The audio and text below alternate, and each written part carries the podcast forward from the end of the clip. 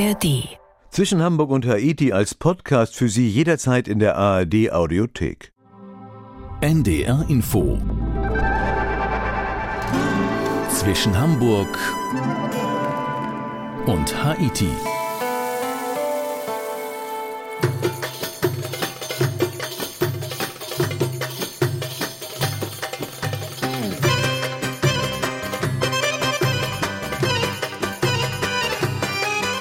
Kairo, die Mutter aller Städte, der Sinai, heiliges Land, Luxor und das Tal der Könige. Wir sind in Ägypten heute zwischen Hamburg und Haiti mit Udo Schmidt. Ägypten, ein Land der Hochkultur, der Pyramiden und Pharaonen und ein Land mit sehr, sehr durchwachsener Gegenwart. Nach dem arabischen Frühling 2011, der Revolution am Tahrirplatz und der Hoffnung auf echte Demokratie leiden die Menschen am Nil inzwischen unter einer ziemlich echten Diktatur. Für uns war Isa Hoffinger in Ägypten. Hallo Isa. Hallo lieber Udo, schön dich zu hören. Ja, gleichfalls, genau. Isa, was hat dich denn nach Ägypten gelockt? Die Gegenwart, die spannende, aber auch staubige und traurige oder mehr die ja wirklich glanzvolle Geschichte? Beides. Die Pyramiden von Gizeh waren ein Once-in-a-Lifetime-Erlebnis für mich. Ich wollte sie also ganz unbedingt einmal im Leben sehen. Und in Luxor wird gerade eine neue Siedlung ausgegraben. Die wurde entdeckt und ich wollte darum noch einmal nach Luxor. Ja, und dann Sharm el-Sheikh ist natürlich Halbinsel Sinai. Die wollte ich sehen, weil ich ein absoluter Wüstenfan bin und mich für Beduinen sehr interessiere, die dort ja auch leben. Ja, da hast du schon eine Menge angesprochen, was Ägypten ja auch für Reisende ausmacht. Du bist ja, glaube ich, in Kairo angekommen. Da kommt man in der Regel ja an. Wie war dein erster Eindruck von diesem Moloch-Stadt? Überwältigend, aber im positiven Sinne. Also auf eine fremde Art war mir Kairo sofort sehr vertraut. Die Farben, die Düfte auf den Märkten, das Durcheinander, die vielen Menschen, dieses Chaos, was die die Menschen aus Ägypten, die in Kairo wohnen, ja hassen, äh, das liebe ich. Und ich habe Kairo komischerweise sofort vermisst, als ich weggefahren bin. Ja, ja, wir Europäer haben ja auf Chaos und auf morbide Häuser, die bald zusammenfallen, immer so einen anderen Blick. Wir mögen das gerne, nicht ganz genau. Die Menschen, ihr Leben sehen das manchmal anders. Isa, wir sind ja gleich mit dir auf dem Sinai. Der Sinai in den vergangenen Jahrzehnten ja immer wieder Schauplatze von Terror und Krieg. Der Sinai ist ja auch ein Herzstück der Bibel. Auf dem Berg Sinai hat Moses die zehn Gebote empfangen. So sagt es zumindest die Bibel. Warst du da auf dem Berg? Ehrlich gesagt war mir ein bisschen zu kalt. Das, Im Februar fällt oft noch Schnee. Der Berg ist sehr hoch. Das unterschätzt man leicht. Der ist ja 3000 Meter hoch.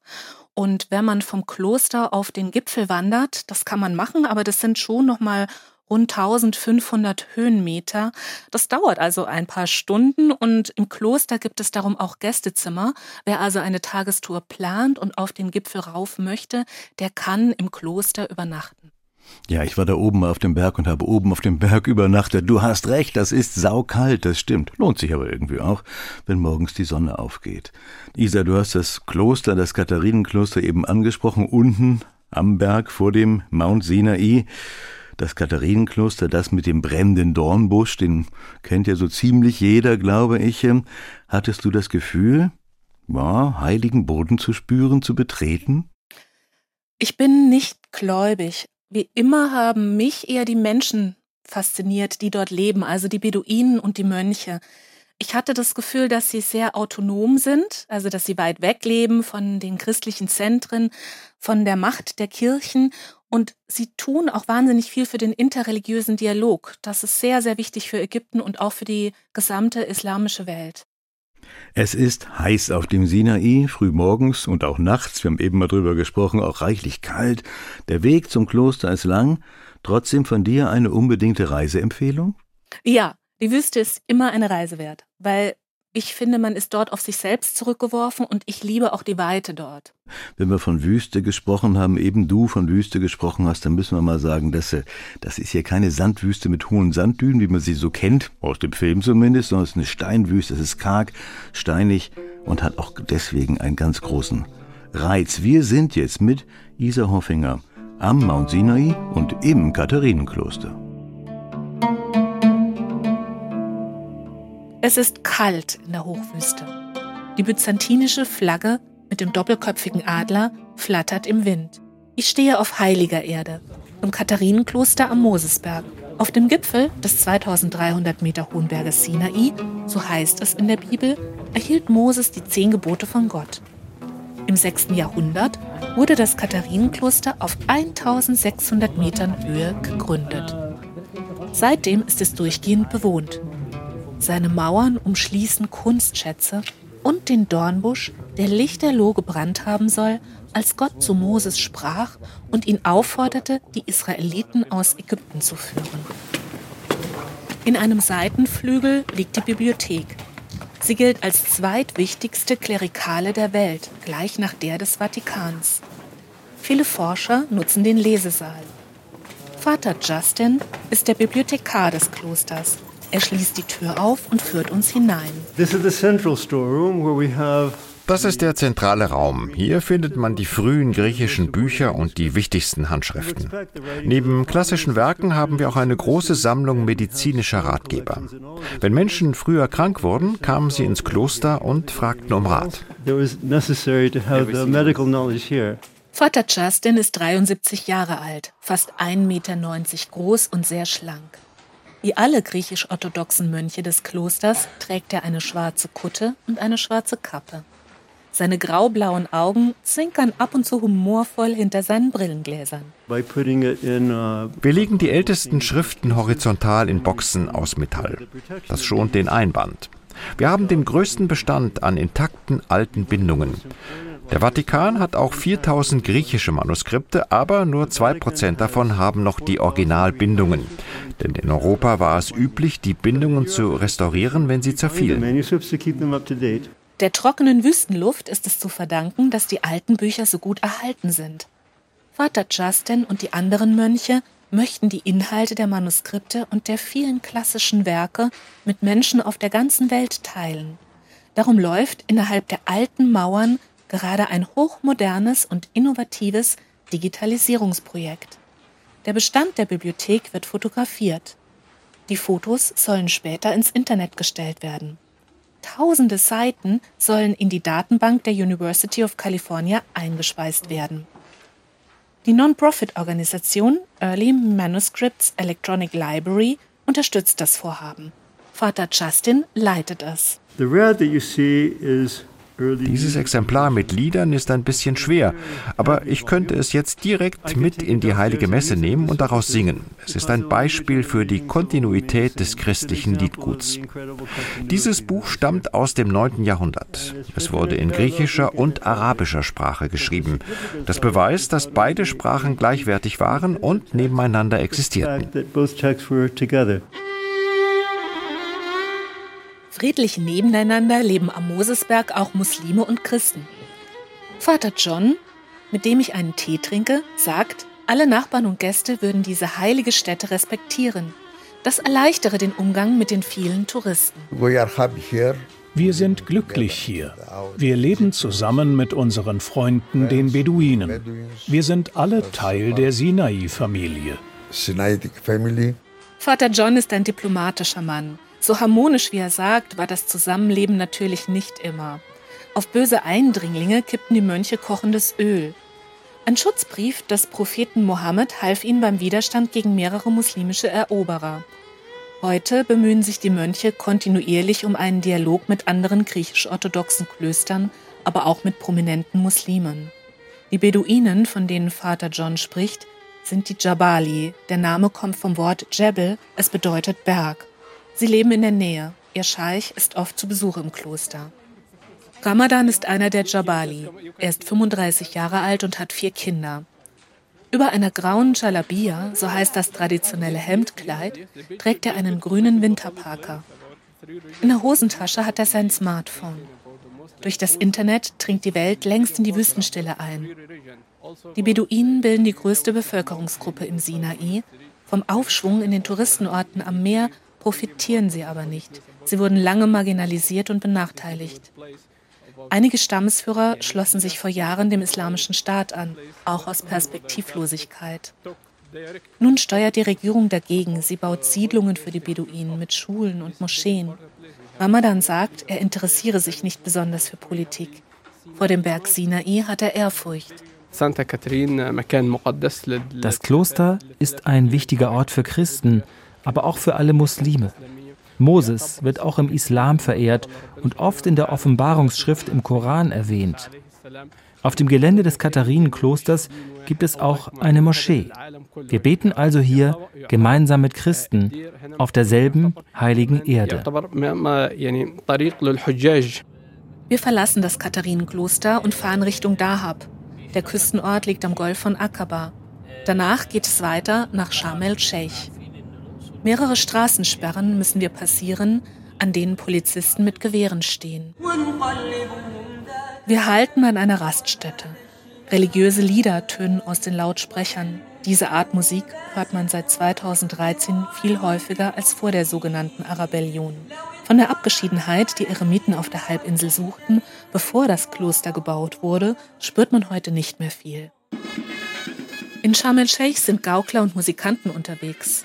Später in der Abendsonne setze ich mich ans Rote Meer, wünsche dem Sinai Frieden und freue mich auf Kairo. Die Wüste ist faszinierend, aber Isa, so eine Busfahrt über den Sinai ist ja auch ziemlich anstrengend und nicht so ganz ungefährlich, oder? Ja, da hast du recht. Es gab 2017 einige Anschläge auf zwei Kirchen unter anderem und auch auf einen Wachposten in der Nähe des Klosters. Davor darf man aber keine Angst haben, denn die Sicherheitskontrollen sind sehr streng und die Polizei passt sehr gut auf, dass den Touristen nichts passiert. Ja, wir wollen ja auch niemand abschrecken von, von Reisen auf den Sinai. Und ich dachte eben auch noch ein bisschen an die normalen Busse, die Linien- Touristenbusse, die hier langfahren, die kacheln da lang. Da braucht man auch schon ein bisschen Abenteuerlust, um das so mitzumachen. Tja, wir sind jetzt gleich mit dir, Isa, auch am und im Abenteuerplatz Kairo. Kairo ein Moloch. Für die Ägypter aber, so sagen sie es jedenfalls, auch die Mutter aller Städte. Kairo ein Muss, Isa, wenn man Ägypten verstehen will? Unbedingt. Also diese ganzen Einflüsse von aller Welt, die spürte man auch bis in die 1960er Jahre hinein noch. Bis dahin war nämlich Kairo eine sehr liberale Stadt. Es gab also italienische Konditoreien, französische Restaurants, englische Clubs und dieses Nebeneinander von Bars und Nachtclubs, Moscheen und Kirchen, das war einmalig und jeder konnte machen, was er wollte. Ja, so ein bisschen ist es vielleicht auch jetzt, ne, da ich kenne Kairo auch ganz gut, deswegen erzähle ich das. Es hat sich noch ein paar Jahrzehnte fortgesetzt. Jetzt, da gebe ich dir sehr, sehr recht, ist nicht mehr viel, nicht mehr viel übrig davon. Ne? Die Pyramiden haben wir auch schon mal erwähnt. Ein Once-in-a-Lifetime-Erlebnis, hast du gesagt. Man muss sie nur finden. Wenn man, tja, über das Häusermeer guckt, äh, dann sieht man ganz hinten im Hintergrund so im Dunstzug drei kleine Spitzen hinter dem Häusermeer. Hast du auch lange gesucht? Ich wurde direkt davor abgesetzt auf meinen eigenen Wunsch und war dann sehr traurig, dass es überhaupt nicht so aussah wie in den Filmen, die ich kannte. Denn dort stehen die Pyramiden einsam auf dem Sand und es ist doch in Wirklichkeit, wenn man da steht, recht voll. Also es gibt sehr viele Touristen und Kamelbesitzer bieten also einen Ritt um die Pyramiden an. Es gibt Souvenirs an Ständen und all dieses Gewühle passte nicht so recht zu dem Kopfkino, das ich vorher hatte. Und wirklich schön, da hast du recht, ist Kairo natürlich auch nicht. Also wie du sagst, man hat das Gefühl, die, die Häuser hören nie auf. Geschätzt wird die Einwohnerzahl, glaube ich, auf 20 Millionen, aber niemand weiß, ob die Zahl so stimmt. Also das fand ich schon sehr beeindruckend, muss ich sagen. Wie sieht's denn aus? Wie ist deine Erfahrung mit den Menschen in Kairo? War das einfach Kontakt zu finden? Hattest du Kontakt? Ja, ich bin sehr oft allein durch die Straßen gelaufen und ich habe auch überall sehr, sehr hilfsbereite junge Menschen getroffen, die Englisch sprechen. Das ist nicht selbstverständlich. Eine andere Sprache sprechen, das können viele Menschen auf dem Land nämlich gar nicht. Und darum ist es auch schwieriger, sich beispielsweise mit Felachen zu unterhalten, also mit den Bauern am Nil. Die Leute aus den Dörfern sind etwas zurückhaltender. Wir sind jetzt mit Isa Hoffinger in Kairo und von da aus dann auf dem Weg nach Luxor. Kairo ist laut, schmutzig und schläft nie. Es gibt immer Stau. Knatternde Motorräder mit mehreren Menschen und kleinen Kindern ohne Helme rasen an meinem Bustaxi vorbei. Händler schlängeln sich im Slalom um die Außenspiegel der Autos. Mütter balancieren Taschen auf ihren Köpfen. Am Bahnhof Ramses stehen traditionell gekleidete Männer. Auch einige Familien sitzen an den Bahnsteigen. Ich warte auf den sogenannten VIP-Zug. den Tergo Train. Seit Ende 2022 fährt er unter anderem von Kairo nach Luxor. Zehn Stunden lang, von 11 Uhr abends bis 9 Uhr am nächsten Morgen, werde ich mit dem Tergo Train, der aus Spanien importiert wurde, unterwegs sein. Mit mir sind viele junge Menschen zwischen 20 und 30 Jahren im Zug. Sie wollen alle zu einem Techno-Event, das in Luxor stattfindet. Yeah, we celebrate uh, their anniversary. Yeah. anniversary? Yeah. Oh. In meinem Abteil feiert ein koptischer Priester seine Silberhochzeit mit fast 20 Verwandten. Ich werde Teil dieser reizenden Familie. Um halb sieben am Morgen rumpeln wir an grünen Feldern vorbei. Der Sonnenaufgang taucht den Nil in goldenes Licht. Bauern transportieren mit Eselwagen ihre Ernte. Vor dem Karnak-Tempel stehen Dutzende Reisebusse. Sie spucken Tagesgäste aus, die in Urgada, Safaga oder Masa Alam Urlaub machen. Mit rund 11.500 Reiseleitern, darunter schätzungsweise 3.500 Deutschsprachige, ist Luxor hoffnungslos überfüllt. Jedenfalls von November bis März, das ist die Hauptsaison, weil es dann noch nicht so heiß ist wie im Sommer. Vor dem Hatshepsut-Tempel sitzen Susan und Colin auf einer Bank. Sie kommen aus Schottland und waren auch schon einmal in Luxor, vor 34 Jahren. Als wir zum ersten Mal hier waren, gab es keine Rampe für Rollstuhlfahrer und keine Treppen, nur Steine und Sand. Im Tal der Könige gab es keine Golfbuggies. Vom Parkplatz aus musste man zu den Gräbern laufen. Heute ist alles kommerzialisierter.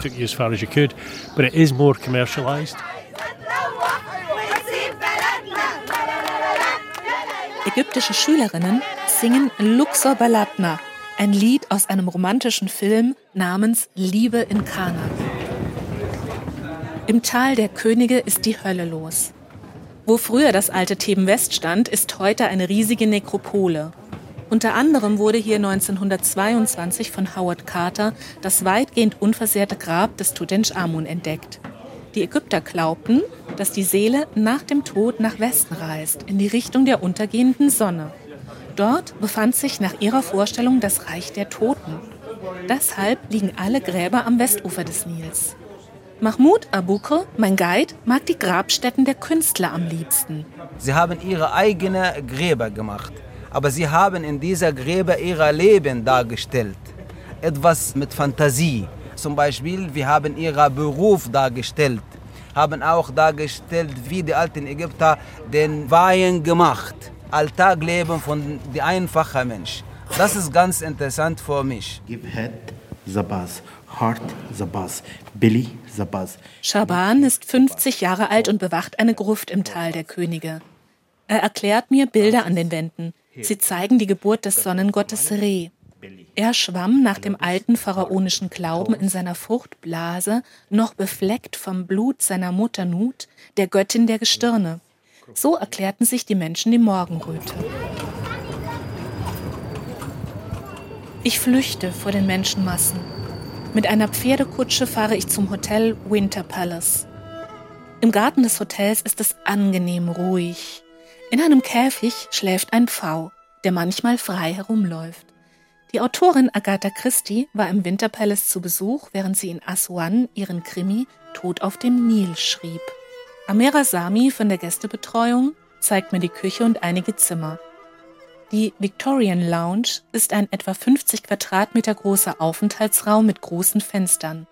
Es gibt gemütliche Polstersessel, stilvolle Sofas und einen orientalischen Teppich aus den 1940er Jahren. Dieser Teppich gehörte König Farouk. Er wurde auf einem Zug gekauft und dann von seinem Käufer von Generation zu Generation weitergegeben, bis er irgendwann als Geschenk zu uns kam. Im Flur werden Gästelisten mit berühmten Namen und Schwarz-Weiß-Fotos in Schaukästen ausgestellt. Rote Fesshüte hängen an einer Garderobe.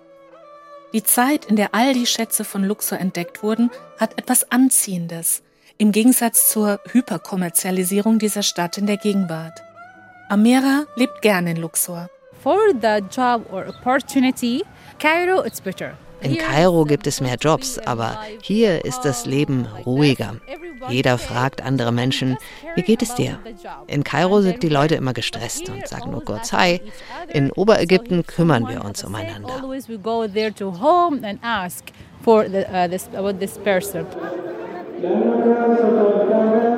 Abends darf ich eine koptische Kirche besichtigen. Ein Paar heiratet gerade. Ich verlasse die Zeremonie nach kurzer Zeit, denn ich möchte die Hochzeitsgesellschaft nicht stören. Im Innenhof meines Hotels spielt kurz vor meiner Rückfahrt nach Kairo ein Alleinunterhalter auf einer E-Gitarre das Lied Parole Parole von Dalida. Niemand hört ihm zu. Es klingt wie eine Reminiszenz an die 1970er Jahre, als eine Reise nach Ägypten noch Luxus war. Als eine Reise nach Ägypten noch purer Luxus war. Das ist es jetzt nicht mehr, purer Luxus, aber der Tourismus in Ägypten, der war ja während Corona nahezu komplett eingebrochen. Wie sieht es, äh, Isa, jetzt aus? Die Buchungszahlen sind aktuell wieder auf dem Niveau der Zeit vor der Pandemie. Und das Tourismusamt macht Pauschaltouristen auch gerade sehr, sehr gute Angebote. Das Problem ist nur, dass von diesem Boom ja nur ein Bruchteil der Ägypter profitiert.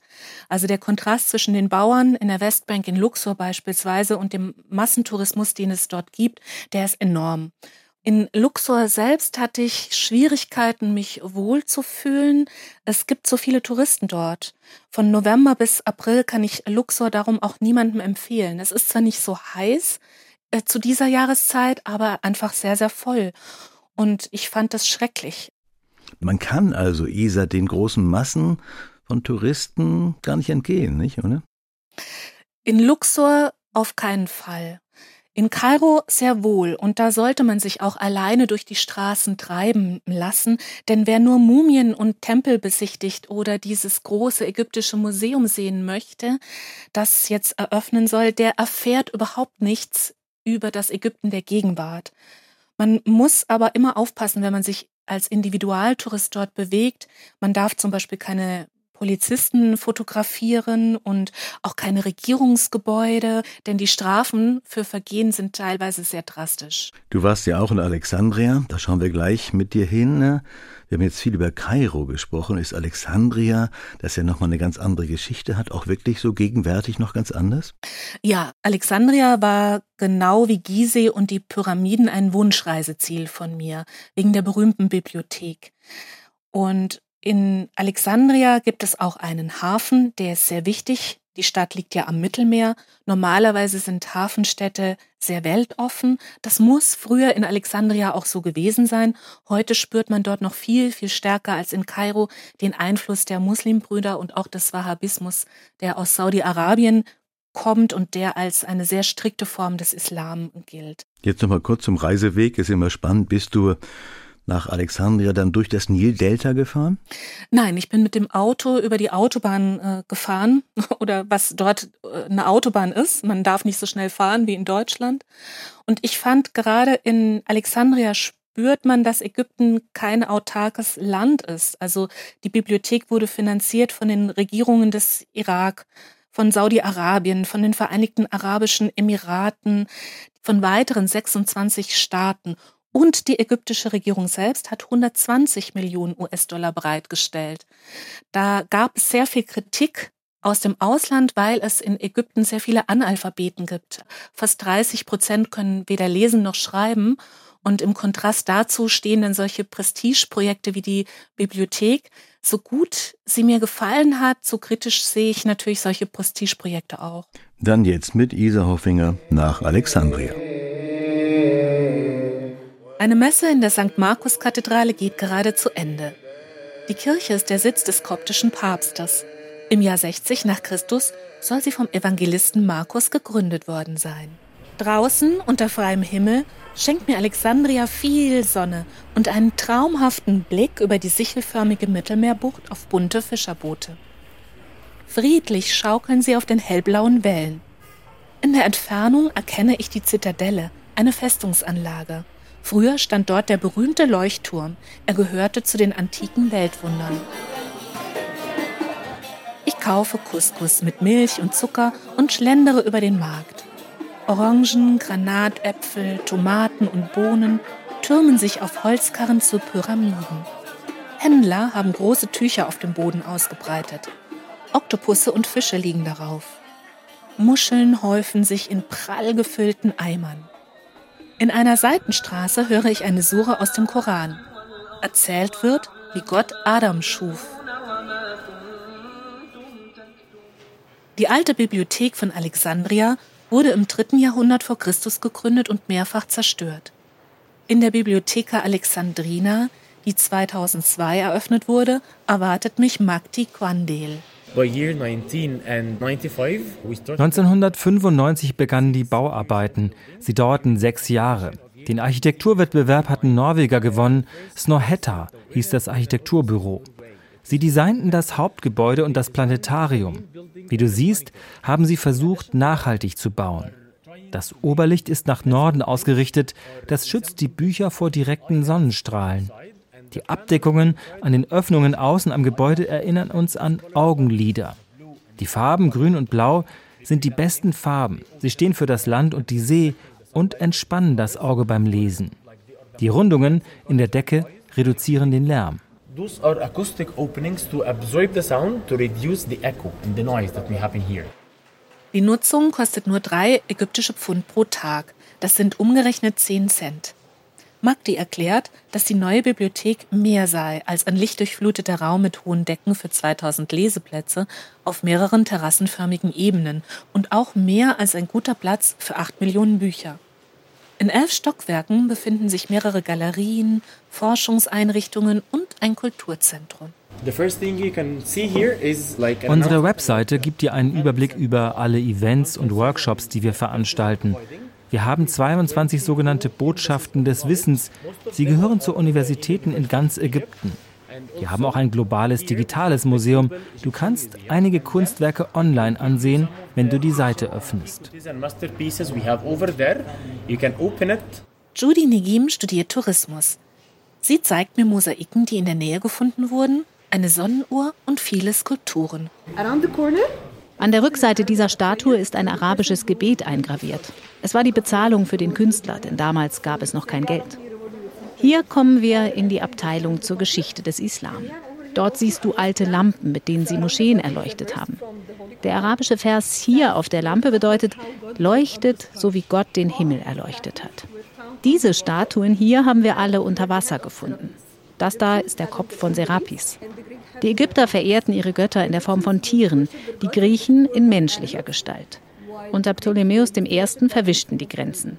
Und diese Skulptur aus Basalt von Isis ist das schönste Exponat. Siehst du, wie fein sie geformt ist?